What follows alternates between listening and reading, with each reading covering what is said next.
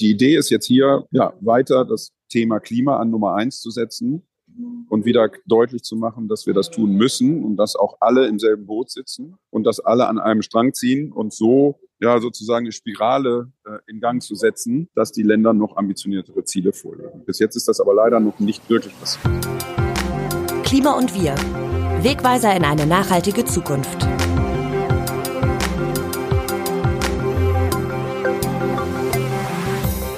Klimaschutz als Thema Nummer eins. Das ist auf den Weltklimagipfeln der Fall und natürlich in diesem Podcast. Hallo und willkommen zu Klima und Wir vom Redaktionsnetzwerk Deutschland. Mein Name ist Maximilian Arnhold und ich nehme euch in dieser Folge mit nach Ägypten zur Weltklimakonferenz der COP27. Wir sprechen darüber, was dieser Gipfel fürs Klima bedeutet und gebracht hat, wie Klimadiplomatie in Krisenzeiten funktioniert und wie es nun weitergeht. Mit dabei sind eine Aktivistin aus Uganda und als Stimme der Wissenschaft der Klimaexperte Niklas Höhne.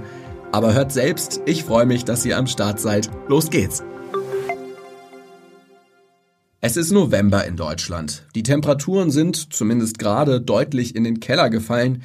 Wie wäre es da jetzt nach Ägypten zu reisen, ins schicke Hotelresort ans Rote Meer, zum Beispiel nach Sharm el-Scheich?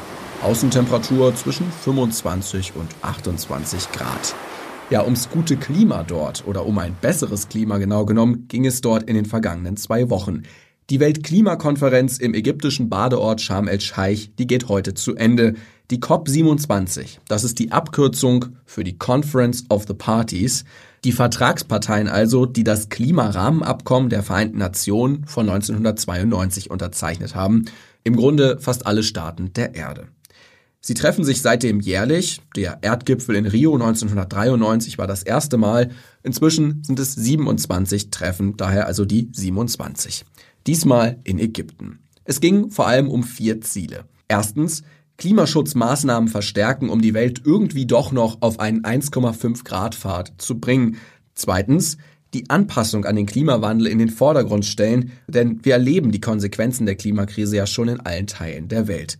Drittens, Fortschritte bei der Bereitstellung von jährlich 100 Milliarden US-Dollar zu machen, das heißt Klimafinanzierung für vom Klimawandel besonders betroffene Staaten sicherstellen. Und viertens, die Zusammenarbeit von Regierungen, dem Privatsektor und der Zivilgesellschaft stärken. In Zeiten von Russlands Angriffskrieg in der Ukraine, der Energiekrise, Inflation und unsicherer Lebensmittelversorgung in vielen Teilen der Welt als Folge dieses Krieges ist das keine leichte Aufgabe. Bevor wir also darüber sprechen, was herausgekommen ist in Sharm el-Scheich, versuchen wir erstmal zu verstehen, wie so ein Gipfel überhaupt funktioniert. In Sharm el-Scheich kamen so viele Menschen auf einem Klimagipfel zusammen wie noch nie zuvor. Rund 45.000 Menschen, laut Angaben der Veranstalter, aus aller Welt. Vertreter von NGOs sind dabei, KlimaaktivistInnen, JournalistInnen und natürlich die Delegierten, die am Ende für ihre Regierungen verhandeln. Einer derjenigen, die in Sharm el-Scheich mit am Tisch sitzen, ist der Wissenschaftler und Experte für Klimapolitik Dr. Niklas Höhne. Er ist Mitbegründer des New Climate Instituts, das die nationale und internationale Klimapolitik analysiert. Er ist Professor für die Minderung von Treibhausgasemissionen an der Uni Wageningen in den Niederlanden und er schreibt mit an den Sachstandsberichten des Weltklimarats. Wir sprechen via Laptop miteinander, denn die Verbindung zur Konferenz ist leider nicht besonders gut. Hallo Herr Höhne, auf der wievielten Klimakonferenz befinden Sie sich denn jetzt? Ja, für mich ist es tatsächlich schon die 25. Ähm, ich habe auf dem Weg von 1995 zwei äh, nicht mitbekommen, die anderen aber schon. Nehmen Sie uns mal mit. Sie sind jetzt vor Ort in Sharm el-Scheich im großen Tagungs- und Konferenzsaal. Wie müssen wir uns jetzt von hier aus die Verhandlungen vorstellen? Wie läuft es ab? Ja, auf alle Fälle sehr wuselig. Ne? Das sind also 40.000 Menschen äh, äh, akkreditiert. Ob die wirklich alle da sind, weiß ich nicht, aber es sind sehr, sehr viele. Es gibt einen Bereich, wo eben verhandelt wird, wo die Delegierten der ähm, Länder sich äh, um Texte ringen sozusagen. Das sind alles Textbausteine, die dort ähm, ja, abgestimmt werden, damit sie am Ende beschlossen werden können. Und gleichzeitig ist das Ganze hier auch noch sowas wie eine Messe. Es gibt riesige Hallen mit Ständen, wo eben sich Länder äh, präsentieren, wo auch einzelne Veranstaltungen stattfinden. Also es ist einfach ein, ja, ein riesiges äh, Gelände hier, ein riesiges Geschäft eben mit 40.000 Leuten. Und wenn Sie dann morgens mit in die Konferenzen starten, mit wem sitzen Sie dann am Verhandlungstisch? Na, ich persönlich oder wir hier vom New Climate Institute sitzen nicht am Verhandlungstisch, sondern sind Beobachter. Also verhandeln tun die Abgeordneten der einzelnen Länder und wir beobachten das. Entweder sitzen wir dabei und hören zu oder wir lesen hinterher die Texte, die so Entwürfe sind äh, und können die dann kommentieren und ja, reden äh, mit der Presse sowie mit Ihnen, um da zu berichten, wie es hier gerade läuft. Hm. Und inwiefern kann ich mir dann durch diese Beobachtung eine Einflussnahme vorstellen? Also es gibt ja die Kritik, dass laut der NGO Global Witness ein Viertel mehr Lobbyisten der Kohle-, Öl- und Gasindustrie hier auf der COP vertreten sind als noch im letzten Jahr in Glasgow. Rund 630 sollen es sein. Wie wirkt sich das aus? Ja, grundsätzlich ist das ein äh, Verhandlungsprozess der Vereinten Nationen, der äh, schon immer sehr offen geführt worden ist. Ja, also man hat sehr viel Wert darauf gelegt, dass die Umweltverbände dabei sein konnten, dass sie auch gehört werden, dass es hier eben Veranstaltungen gibt, wo man äh, die Sachen präsentieren kann. Das gilt aber eben nicht nur für die Umweltverbände, sondern eben auch äh, für die Fossil Fuel Lobby. Und die ist dieses Jahr in der Tat sehr stark vertreten. Äh, das ist äh, bemerkenswert, äh, hat mich auch erstaunt. Ähm, aber es zeigt so ein bisschen, dass die ja, Industrie unter Druck ist. Ne? Wir wollen ja raus aus Kohle, Öl und Gas und da merkt die Industrie, und da, aus deren Sicht müssen sie was tun. Und das ist besonders so ärgerlich hier, weil gerade in Ägypten die Zivilgesellschaft, also die Umweltaktivisten, sehr behindert werden äh, vom ägyptischen Staat und können eben nicht so demonstrieren, wie sie das sonst gewohnt sind. Das äh, bringt diese Konferenz so ein bisschen in die Missbalance. Auf der einen Seite eben mehr Lobbyisten von den fossilen Energien, auf anderen Seite aber äh, Behinderung der Umweltverbände. Das ist so ein bisschen eine Missbalance. Sie beraten die Politik ja seit über 20 Jahren. Als Wissenschaftler würde ich von Ihnen da gerne mal wissen, wie ernst ist die Lage? Wie schlimm ist die Klimakrise? Ja, die Lage ist sehr ernst. Äh, und bis jetzt hat man versucht, immer so ein bisschen mit klein-klein, mit kleinen Schritten hier, kleinen Schritten dort voranzukommen. Und das reicht halt leider hinten und vorne nicht. Und obwohl sehr intensiv verhandelt worden ist, jetzt schon seit über 20 Jahren, sind die globalen Treibhausgasemissionen immer noch weiter gestiegen obwohl sie ja eigentlich reduziert werden müssten, eben auf Null. Und je länger wir warten, umso schwieriger wird das, umso steiler müssten wir am Ende reduzieren. Und es ist in der Zwischenzeit sehr, sehr eng geworden. Wir müssen jetzt globale Treibhausgasemissionen halbieren bis zum Jahr 2030. Also halb so viel emittieren im Jahr 2030, als wir das heute tun. Und das weltweit, nicht nur in Deutschland, sondern weltweit. Wenn wir eben den Klimawandel auf das beschlossene Ziel von 1,5 Grad begrenzen wollen. Und da kann man sich vorstellen, dass da kann man nicht mit kleinen Schritten das erreichen. Da muss man wirklich Dinge anders machen. Wie kann man denn die Länder dazu bewegen, ihre jeweiligen nationalen Minderungsbeiträge, die NDCs, anzuheben? Ja, der Prozess ist ja so, man verhandelt hier international zwischen den Staaten und hat sich geeinigt, dass jeder vorschlagen kann, was er machen will oder was sie machen wollen. Ähm, und so haben eben alle Länder nationale Beiträge vorgeschlagen, also Klimaschutzziele, und wenn man die zusammenrechnet, dann reicht es eben hinten und vorne nicht. Ne? Also wir mit den Zielen bis zum Jahr 2030 stabilisieren wir die globalen Treibhausgasemissionen nur und wir müssten sie ja eigentlich halbieren, wenn wir eben das 1,5 Grad Ziel ernst nehmen. Das bedeutet, alle müssen nachlegen. Nicht nur einige, nicht nur wenige, selbst die, die denken, dass sie ambitioniert sind, sind nicht ambitioniert genug. Wenn wir, ne, wenn man sieht, dass man doppelt so viel emittiert, als wir eigentlich sollten. Da muss wirklich jeder ran. Und das war die Idee, dass das alle Länder im Jahr 2022 tun. Nur ist da eben für uns alle überraschend die äh, russische Invasion dazwischen gekommen. Und das hat dazu geführt, dass die Länder sich mehr Gedanken gemacht haben über die Energiekrise als über Klimaschutz. Und deswegen hat dieser Mechanismus, dass Länder neue Ziele vorschlagen, leider nicht so ganz funktioniert. Und die Idee ist jetzt hier, ja, weiter das Thema Klima an Nummer eins zu setzen und wieder deutlich zu machen, dass wir das tun müssen und dass auch alle im selben Boot sitzen und dass alle an einem Strang ziehen und so ja sozusagen eine Spirale äh, in Gang zu setzen, dass die Länder noch ambitioniertere Ziele vorlegen. Bis jetzt ist das aber leider noch nicht wirklich passiert. Ja, die Welt steuert allerdings nicht auf 1,5, sondern 2,5 Grad Erderhitzung bis Ende des Jahrhunderts zu, laut aktuellem Bericht des UN-Klimasekretariats. Was sagen Sie Leuten, die an so einem kaltgrauen Novembertag in Deutschland meinen, ja, das ist doch was Gutes, das ist doch gar nicht so schlimm? Ja, man, wir sehen ja jetzt schon Schäden äh, durch den Klimawandel. Also wir haben jetzt eine globale Temperaturerhöhung von ungefähr 1,2 Grad weltweit. In Deutschland ist es schon ungefähr zwei Grad wärmer geworden, weil es auf Land immer ein bisschen mehr ist. Und wir merken jetzt schon eben bei 1,2 Grad, dass es Schäden gibt. Also die Überschwemmung Ahrtal zum Beispiel, die Dürre, die Wälder in, in Deutschland sterben ab, weil, weil es eben zu trocken ist. Wir sehen Feuer in Australien, in Kalifornien, die die so groß sind, dass man sie fast nicht mehr löschen kann. Äh, Überschwemmungen in Pakistan, wo ein Drittel der Landesfläche überschwemmt ist. Das sind alles Schäden, die bei 1,2 Grad stattfinden. So, wenn wir jetzt überlegen, 2,5, wo wir ungefähr hinsteuern mit allem, was die Länder hier vorschlagen. Das ist nochmal doppelt so viel Klimawandel, also doppelt so hohe Temperaturerhöhung. Das heißt, die Schäden sind mindestens mal doppelt so viel, wenn nicht noch viel mehr, weil das wirklich große Problem ist, dass wir irgendwann solche Kipppunkte erreichen, wo sich das Ganze verselbstständigt. Also, dass zum Beispiel die, die Flächen in Sibirien, die zurzeit permanent gefroren sind, wenn die auftauen, dann werden große Mengen von Methan freigesetzt, das dann den Klimawandel beschleunigt. Oder stellt man sich vor, dass der Amazonas irgendwann nicht mehr so funktioniert wie jetzt und auch austrocknet. Dann werden riesige Mengen von CO2 freigesetzt und dann, ja, dann selbstständigt sich das und dann, ja, wird das Klima, bewegt es sich in eine ganz andere Kategorie. Und wir wissen das nicht genau, wie diese andere Kategorie aussieht, aber wir wissen, dass sie komplett anders ist als heute. Und das bedeutet dann eben Umsiedlungen von ganzen Staaten, äh, Ernährungsknappheit, äh, Konflikte wegen der Sicherheit. Also das ist ja eine sehr chaotische Welt, die wir unbedingt äh, verhindern müssen. All das, was Niklas Höhne hier beschreibt, erleben wir in seinen Ansätzen ja auch schon. Etwa in Pakistan, wo ein Drittel der Landesfläche unter Wasser steht und 33 Millionen Menschen ihre Heimat verloren haben, 17.000 ihr Leben. Oder in Nigeria, das aktuell ebenfalls von klimabedingten Überschwemmungen geplagt wird. Die Zeit drängt. Aber es gibt auch gute Neuigkeiten. Ein ganz wichtiger Schritt, der in Sharm el-Scheich verhandelt wurde und der tatsächlich neu ist, ist die Frage, ob und wie Entwicklungsländer für die verbleibenden Schäden, die durch den Klimawandel entstehen, entschädigt werden können. Das war eine Diskussion, der die Industrieländer immer ausgewichen sind, weil das potenziell natürlich sehr teuer werden kann. Aber jetzt, bei der fünften COP in Afrika, war es eben zum ersten Mal auf der Agenda. Ich habe mit der ugandischen Klimaaktivistin Evelyn Acham darüber gesprochen, warum das ein großer Erfolg für die Klimabewegung ist, dass es dieses Thema überhaupt auf die Agenda geschafft hat.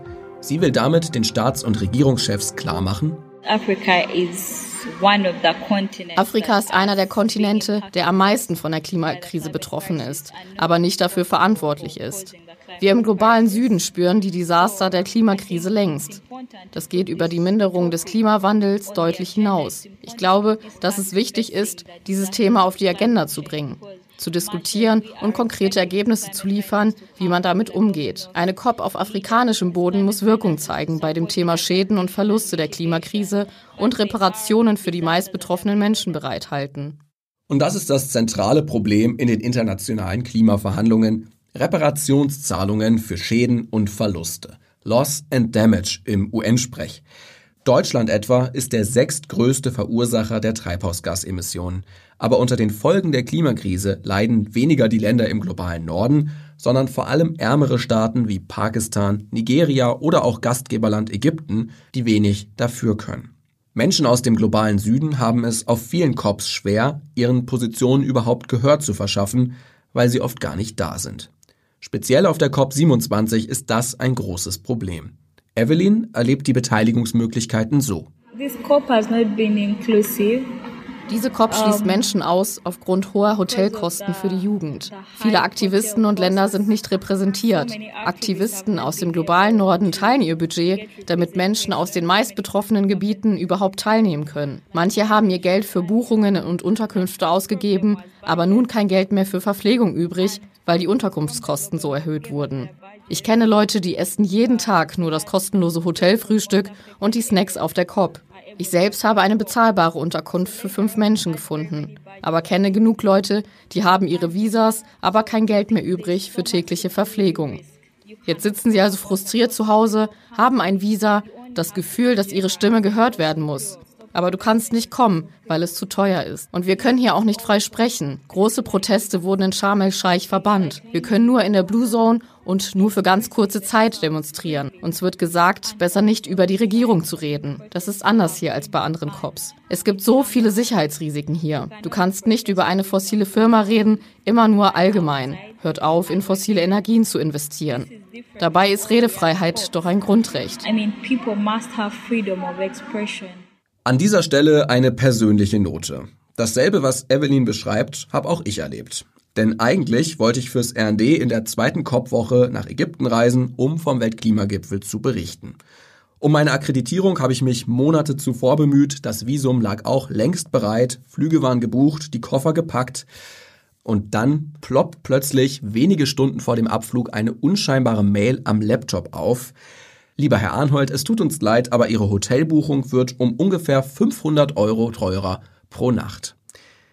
Ja, diese exorbitant hohen und plötzlichen Preissteigerungen gehen zurück auf eine Anordnung der ägyptischen Regierung. Manche NGOs, die das natürlich genauso betrifft, übernachten deswegen sogar auf der Straße. Kritische Stimmen scheinen auf dieser Konferenz nicht erwünscht, ob die von AktivistInnen oder von Medien. Kurz die Fakten. In Ägypten sitzen 60.000 politische Gefangene im Knast. Reporter ohne Grenzen listet Ägypten bei der Pressefreiheit auf Platz 168 von 180. Der Blogger Allah Abdel Fattah ist das berühmteste Beispiel für den Umgang mit kritischen Stimmen Abdel Fattah zählte einst zu den Führungsfiguren der niedergeschlagenen Revolution 2011, die Langzeitherrscher Hosni Mubarak zu Fall gebracht hat. 2013 wurde er beim Protest gegen ein verschärftes Demonstrationsgesetz dann festgenommen und sitzt seitdem fast durchgängig im Gefängnis. Er hat sich vor der COP im Hungerstreik befunden. Als die COP begann, dann auch das Trinken abgelehnt und drohte während der COP zu versterben. Bundeskanzler Olaf Scholz hat sich für Allahs Freilassung eingesetzt, genauso der britische Premier Richie Sunak oder Frankreichs Präsident Emmanuel Macron. Ohne Erfolg. Inzwischen hat Allah seinen Hungerstreik jedoch wieder gebrochen. Für einen Eklat sorgte auch der gemeinsame Auftritt von Staatssekretärin Jennifer Morgan aus dem Auswärtigen Amt mit Allahs Schwester. Danach wurde die deutsche Delegation beobachtet und teilweise eingeschüchtert. NGOs berichten zudem von bösen Überraschungen an unerwarteter Stelle. Einige TeilnehmerInnen berichten von Videoüberwachung in Taxis und Durchsuchungen. Zudem gibt es konkrete Hinweise darauf, dass die offizielle COP27-App des Gastgebers Ägypten, die ich mir auch runtergeladen hatte, aufgrund weitreichender Zugriffsrechte aufs Handy die Nutzerdaten abgreift und die Handys überwacht. Proteste sind faktisch verboten. Außerhalb des Konferenzgeländes, das selbst unter UN-Aufsicht steht, sind die Demonstrationen nur nach Anmeldung und zu bestimmten Uhrzeiten in einer abgelegenen, speziell ausgewiesenen Zone erlaubt. Kurzum, die COP27 ist eine im Polizeistaat. Damit bin ich mit der Kritik aber noch lange nicht am Ende. Da sind zum einen die Greenwashing-Vorwürfe. Gesponsert wird der Gipfel von Coca-Cola, einem der größten Müllverursacher und Treibhausgasemittenten im Lebensmittelbereich. Da sind die Hunderte von Flügen, oft geht es im Privatjet zur Konferenz, um dann dort übers Klima zu sprechen. Vielleicht habt ihr mitbekommen, dass Scholz Regierungsflieger hunderte Kilometer entfernt von Sharm el-Scheich in Zypern parken musste. Dort wartete die Maschine dann nur darauf, den Kanzler später wieder einzusammeln.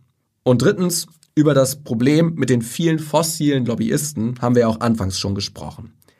Mal ganz generell. Sind Klimakonferenzen angesichts all dieser bedrückenden Vorzeichen eigentlich noch der richtige Ort für Veränderung? Und dürfen sie überhaupt in Ländern wie Ägypten stattfinden? Die Meinung von Evelyn. Mehr als bei allen anderen COPs geht es hier um leere Versprechen. Dennoch glaube ich, dass es wichtig ist, dass wir diese Gipfel haben, denn irgendwann müssen sie handeln. Die Veränderung kommt von den Menschen, die weiter dagegen aufbegehren und Druck auf die Verantwortlichen ausüben, die all diese schlechten Entscheidungen treffen, die unseren Planeten zerstören. Die Zeit rennt und wir können nicht ewig mit diesen leeren Versprechen weitermachen. Ich glaube, Veränderung kommt mit jungen Menschen und Leuten, die einen Systemwechsel verlangen.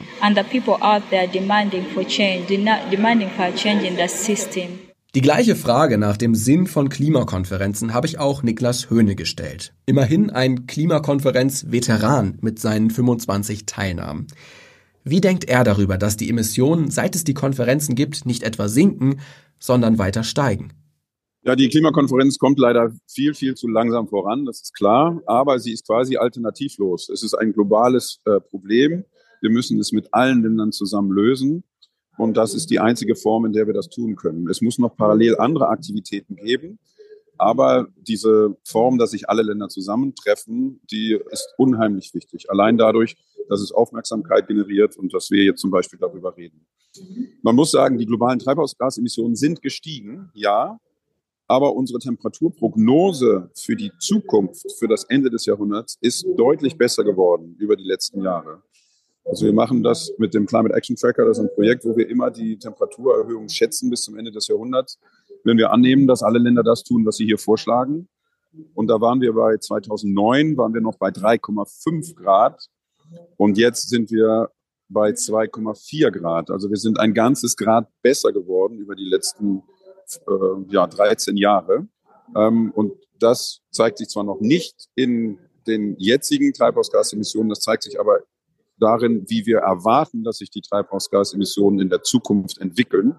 Und da sind wir einen großen Schritt weitergekommen, aber es reicht eben. Blicken wir mal auf die Rolle Deutschlands, das ja hier mit sehr schwerem Gepäck zur Konferenz angereist ist. Kanzler Olaf Scholz hat ja in seiner Gipfelrede versprochen, eine Renaissance fossiler Energien, die wird es mit Deutschland nicht geben. Aber gleichzeitig kritisiert eben auch gerade die Klimabewegung sehr stark, dass er in den Senegal reist und da für den Export von Flüssiggas wirbt. Und die Klimaziele selbst, die werden in Deutschland gar nicht eingehalten, insbesondere was den Verkehrssektor angeht. Wie kommt Deutschland mit diesem Auftreten auf der COP an? Ja, also das eine Wichtige ist ja, wenn man hier auftritt, dass man, ähm, um glaubwürdig zu sein, muss man ein Vorreiter sein. Ne? Und dann kann man auch andere Länder mitnehmen. Da gibt Deutschland ein bisschen ein ambivalentes Bild ab. Ähm, Deutschland ist immer noch gut in den erneuerbaren Energien oder jedenfalls die neue Ampelregierung versucht, die sehr stark wieder nach vorne zu bringen, mehr als die Vorgängerregierung. Aber auch die Ampelregierung hat wieder Schwierigkeiten. Zum Beispiel werden die Flüssiggasterminals in Deutschland ausgebaut, mehr als wir das eigentlich bräuchten. Und eben, wie Sie schon sagten, äh, Bundeskanzler Scholz wirbt für Gas aus Afrika, was eigentlich entgegen der Vereinbarung war, dass Deutschland hatte sich eigentlich verpflichtet, im Ausland keine fossilen Energieprojekte mehr zu unterstützen. Das ist also ambivalent, aber trotzdem versucht die Delegation, die hier ist, wenigstens etwas voranzubringen. Ja, also man hat sich hier eingebracht, einen ein Verhandlungsstrang äh, mitzuführen. Da geht es darum, wie Entwicklungsländer kompensiert werden können für Schäden. Da hat sich Deutschland sehr gut äh, nach vorne gespielt und versucht, das voranzutreiben. Äh, Deutschland hat hier auch einen, einen, ja, einen Schutzschirm vorgestellt, sozusagen versucht mit kleinen Angeboten, mit kleinen bilateralen Angeboten äh, wenigstens zu zeigen, dass es etwas Fortschritt gibt. Insofern unter den vielen Dingen, die hier passiert, würde ich sagen, wie sich Deutschland hier gibt bei den Verhandlungen, äh, ist ganz gut, ähm, weil es sehr mangelt an Vorreitern. Ne? Also es muss hier immer jemand geben, der das Ganze antreibt.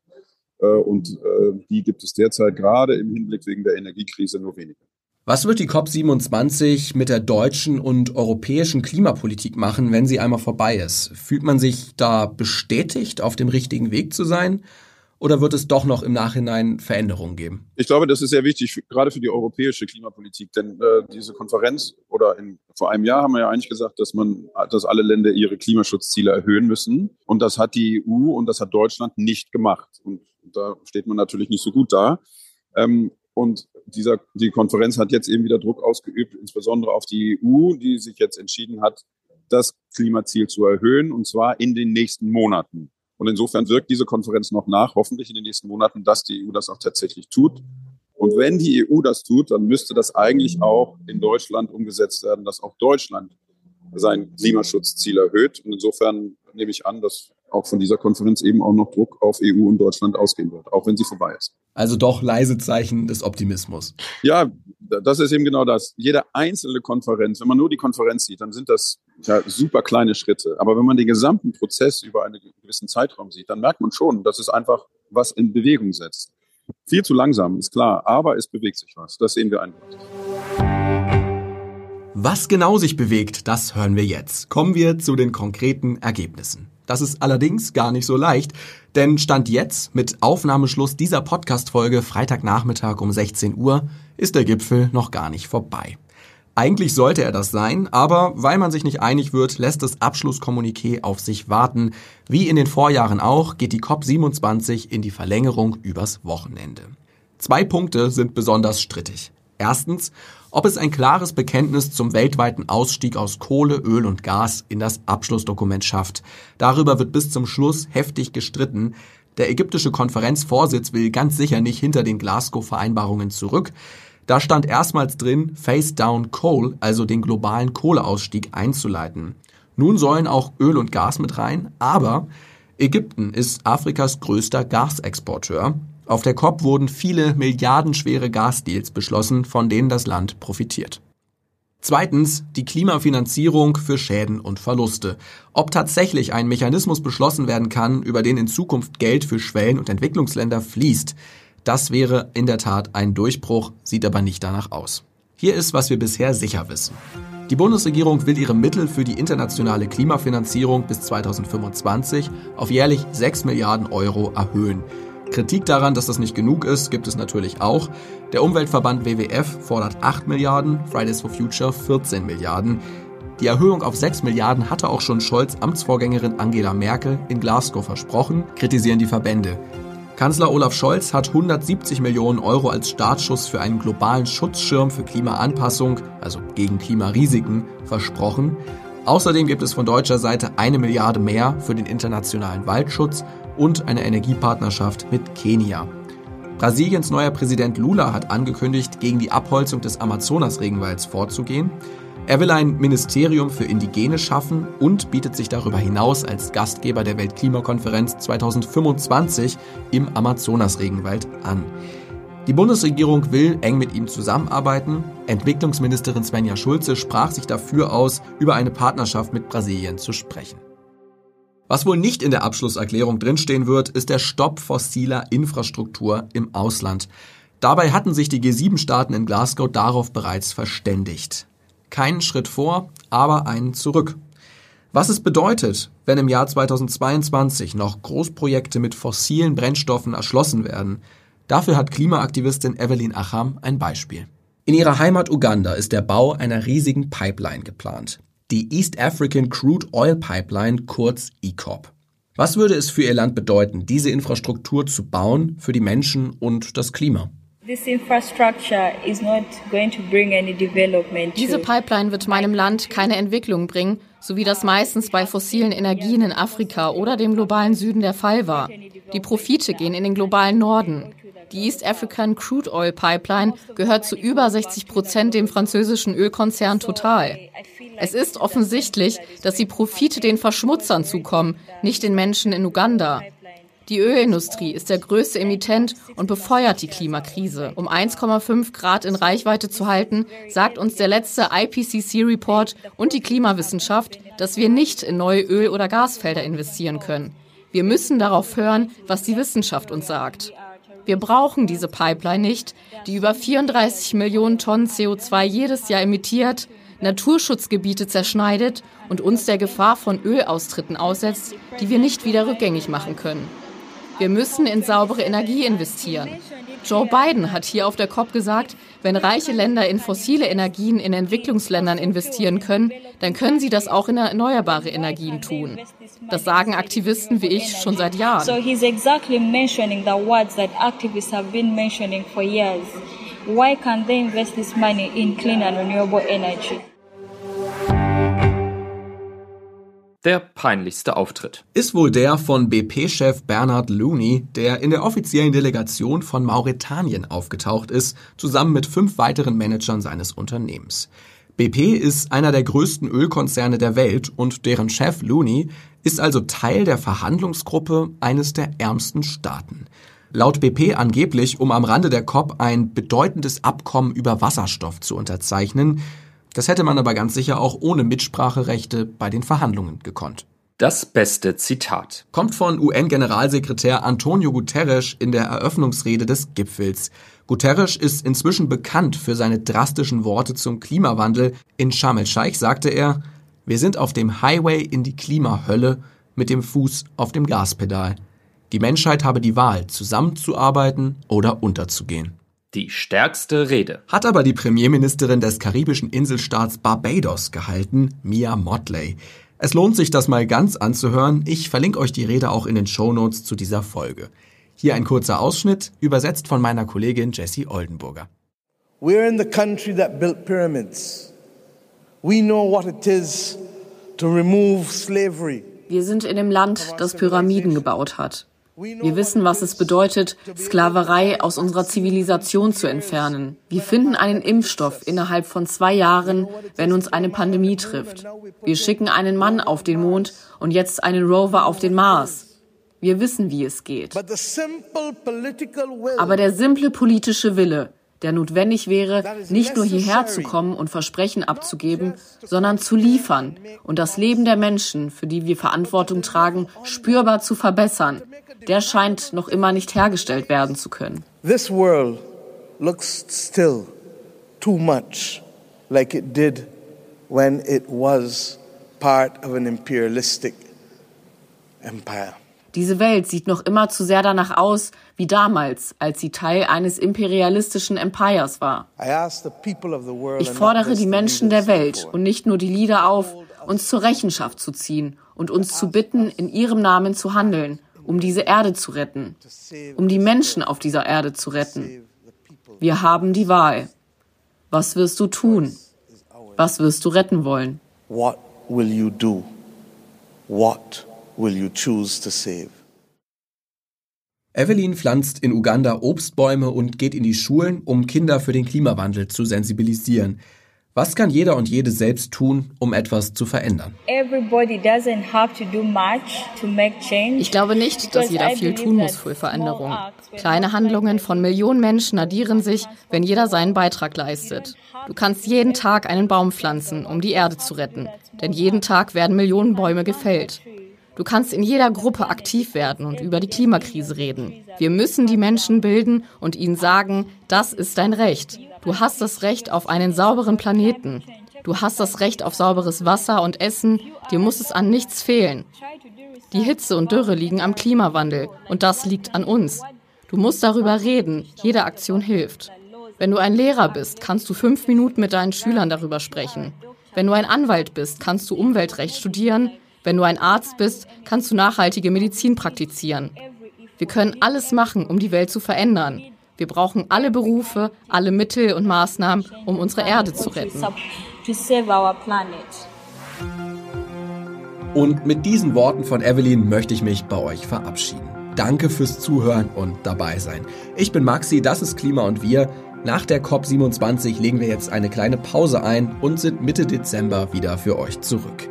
Ich möchte an dieser Stelle auch noch eine kleine persönliche Note machen. Lasst euch von der Klimakonferenz nicht entmutigen. Es braucht Veränderung auf allen Ebenen und was man tun kann über das individuelle Handeln hinaus, ist eben Druck machen, Druck machen, Druck machen. Druck in der Heimatgemeinde, darüber sprechen mit dem Sporttrainer, der Kirchenvorsteherin, dem Bürgermeister, mit euren Lehrerinnen, Dozierenden, Arbeitgeberinnen etc. Sagt, was euch wichtig ist, handelt selbst danach und fordert es von anderen ein. Am besten geht das in der Gruppe. In diesem Sinne, nach der COP ist vor der COP. Bleibt zuversichtlich. Ciao.